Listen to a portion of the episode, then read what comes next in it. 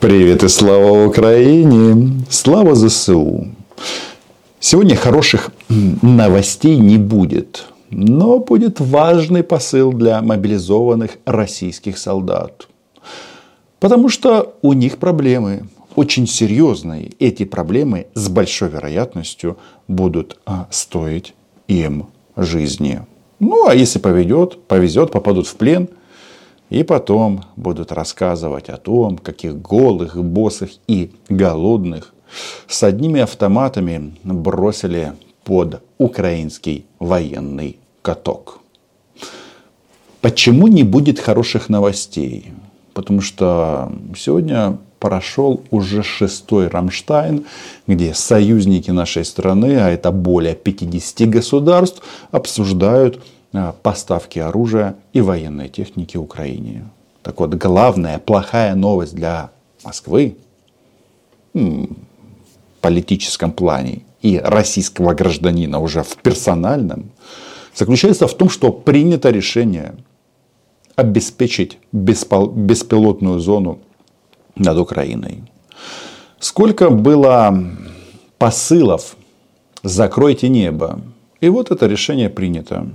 Кто поспособствовал принятию этого решения? Конечно же, гений а, внешний, внутренний и других политик, а мстительный маньяк Владимир Путин. Кто-то думал, что а, после массового ракетного удара по Украине тут все заплачут, скажут, мы сдаемся, Путин ты велик. Нет, на практике все по-другому.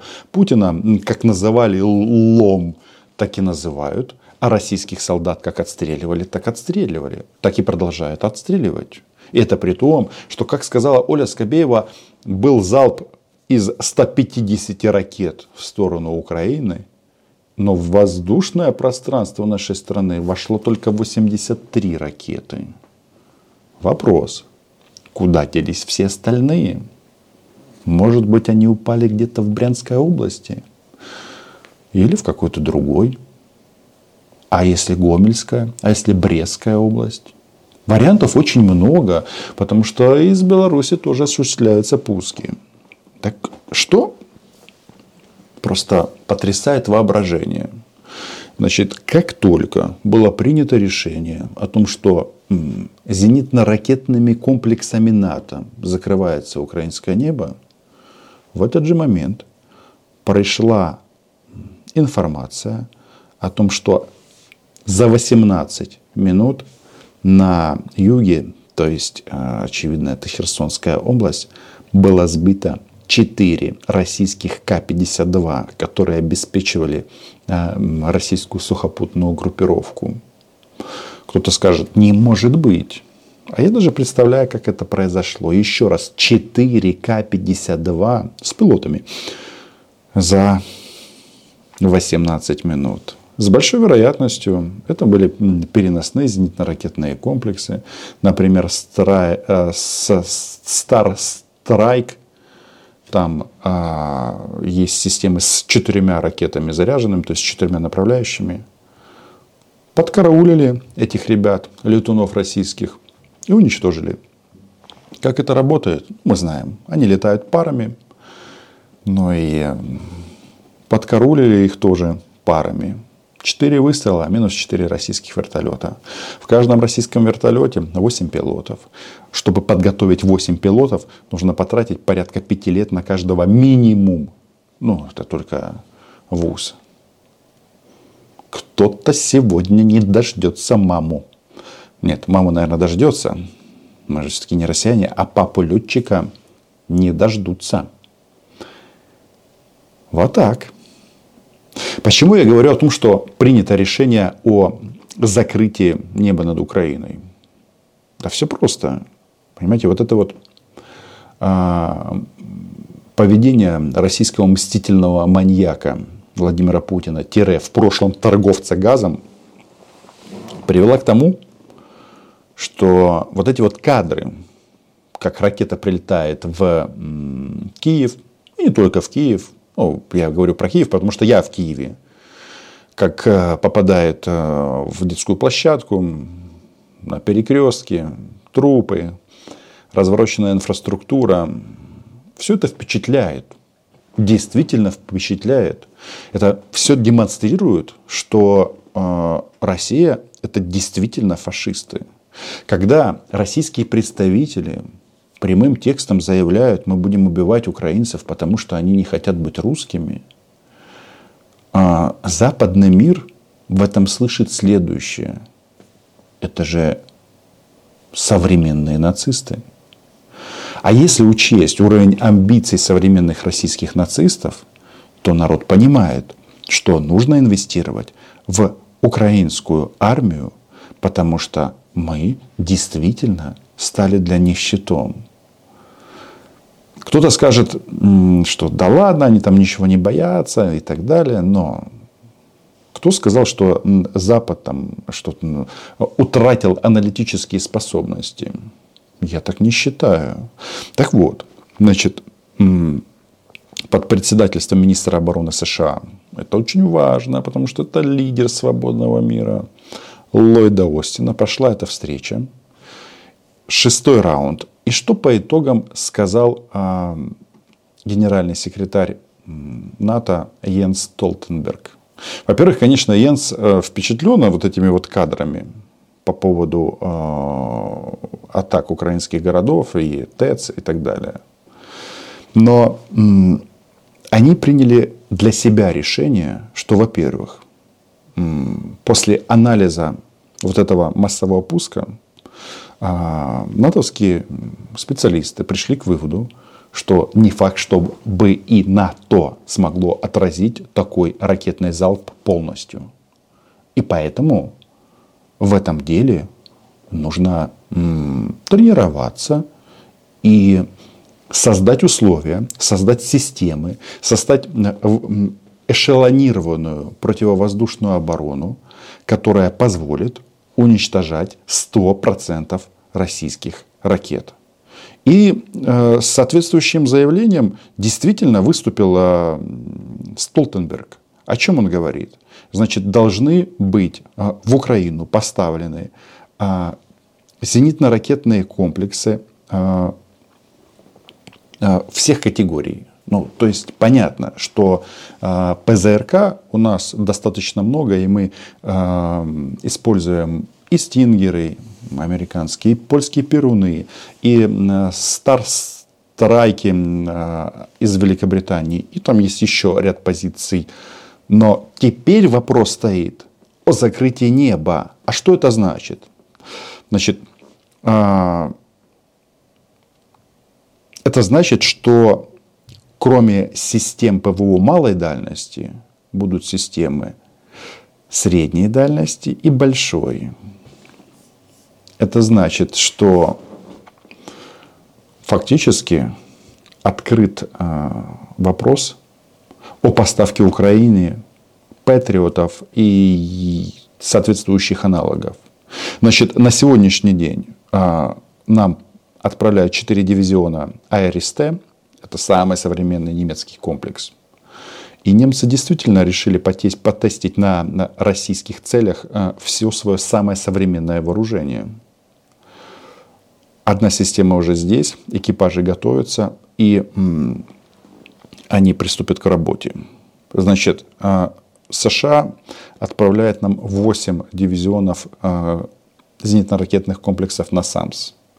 Нет, я прекрасно осознаю отчет, что Украина это действительно очень большая страна, большая площадь. И здесь не получится закрыть все. Но наша задача закрыть районы. Что это? В первую очередь это города, областные центры, а, крупные промышленные центры, где живут люди и работают предприятия. Все здесь просто. Каждый лесок закрыть не удастся. И я думаю, в этом э, нет э, цели. Но когда Столтенберг говорит о том, что мы должны закрыть небо, а, это дорого стоит. Конечно, многие из нас могут сказать, блин, могли бы и раньше раздуплиться, но война дело такое. Чем дальше, тем страшнее. Так вот, насчет немцев. Они нам еще передают первоклассные гаубицы Panzerhaubitz 2000. У нас их уже порядка двух десятков. А некоторые из них а, стреляли с такой интенсивностью, что уже выведены на техобслуживание. И не надо тут а, искать в этом россиянам хороших новость, хорошие новости. Вместо них пришли другие и придут другие. А эти, соответственно, там что там иногда может требуется замена ствола. Ну, это сложная система. Мерседесы же надо обслуживать. Так вот, немецкие гаубицы в том числе. А кроме гаубиц, будут реактивные системы залпового огня Марс-2. К пяти машинам появится еще. А если учесть, что вот то, что из открытых источников, там Нидерланды дают нам ракеты для зенитно-ракетных комплексов, они не уточняют маркировку ракет. Ну, понятно, что это натовские системы.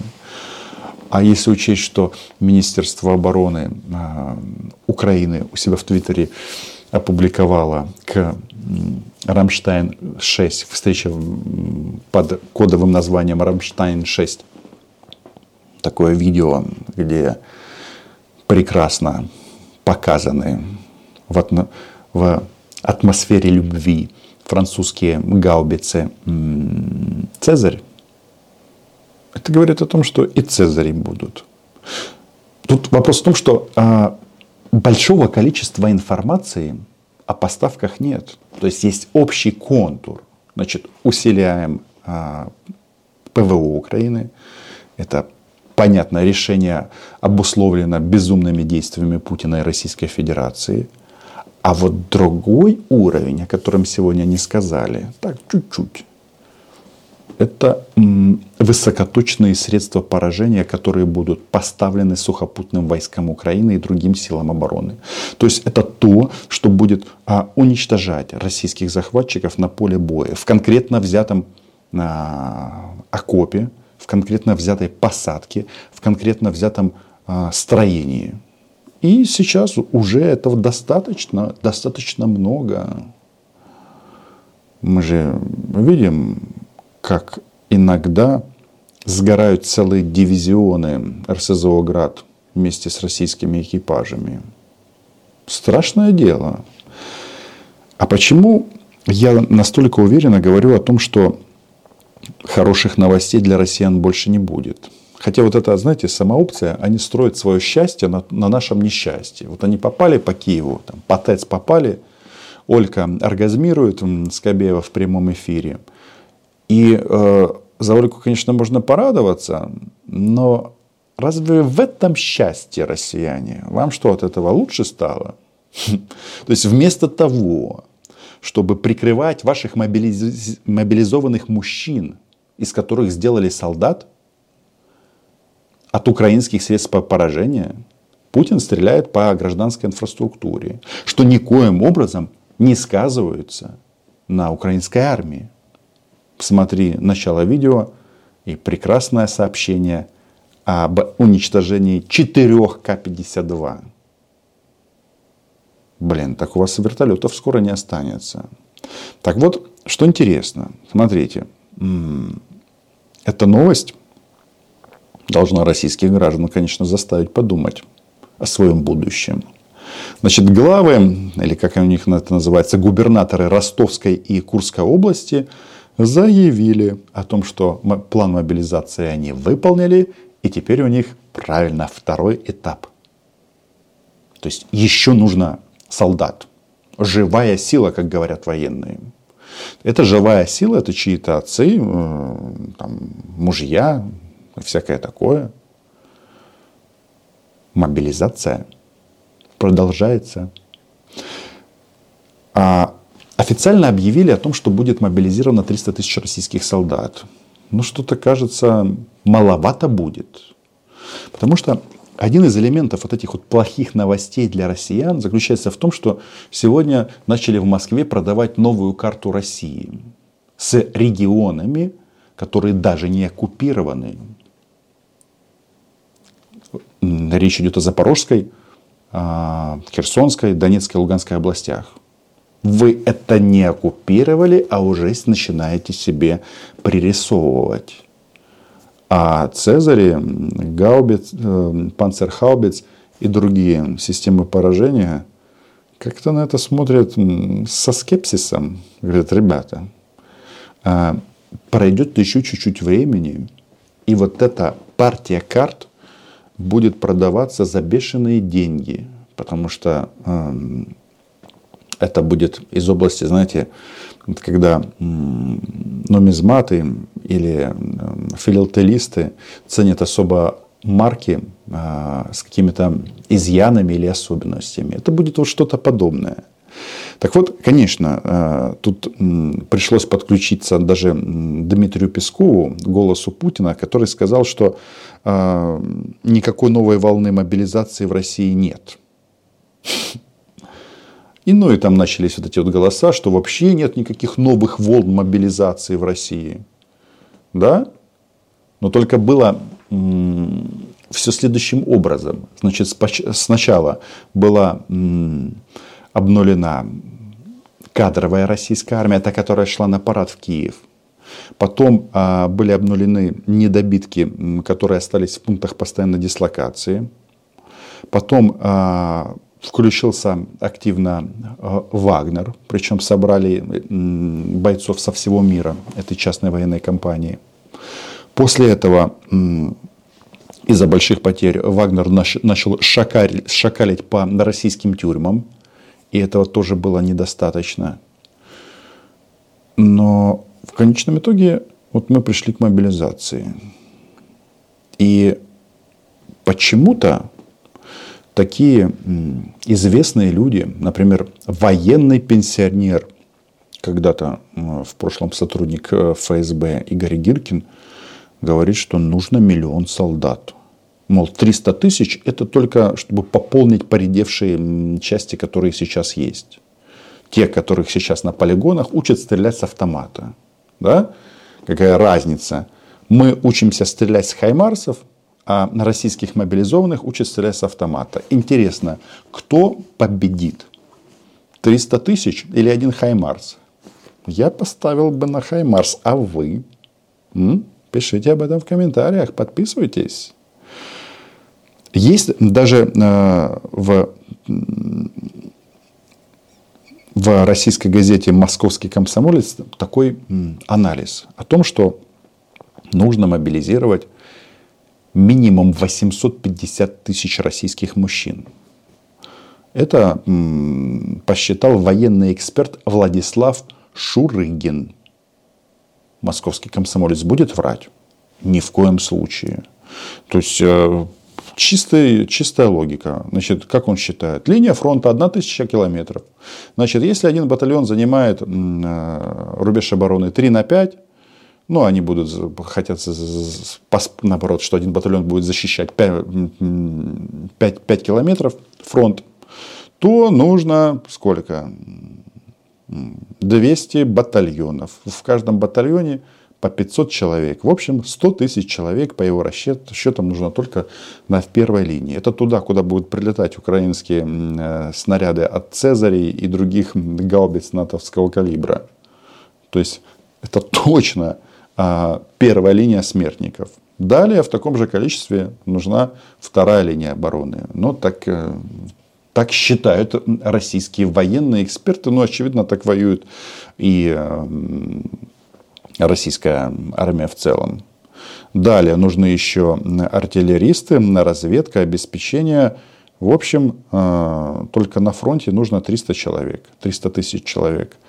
А если задача стоит наступать, то, соответственно, умножаем и умножаем. Гиркин едва ли может ошибаться.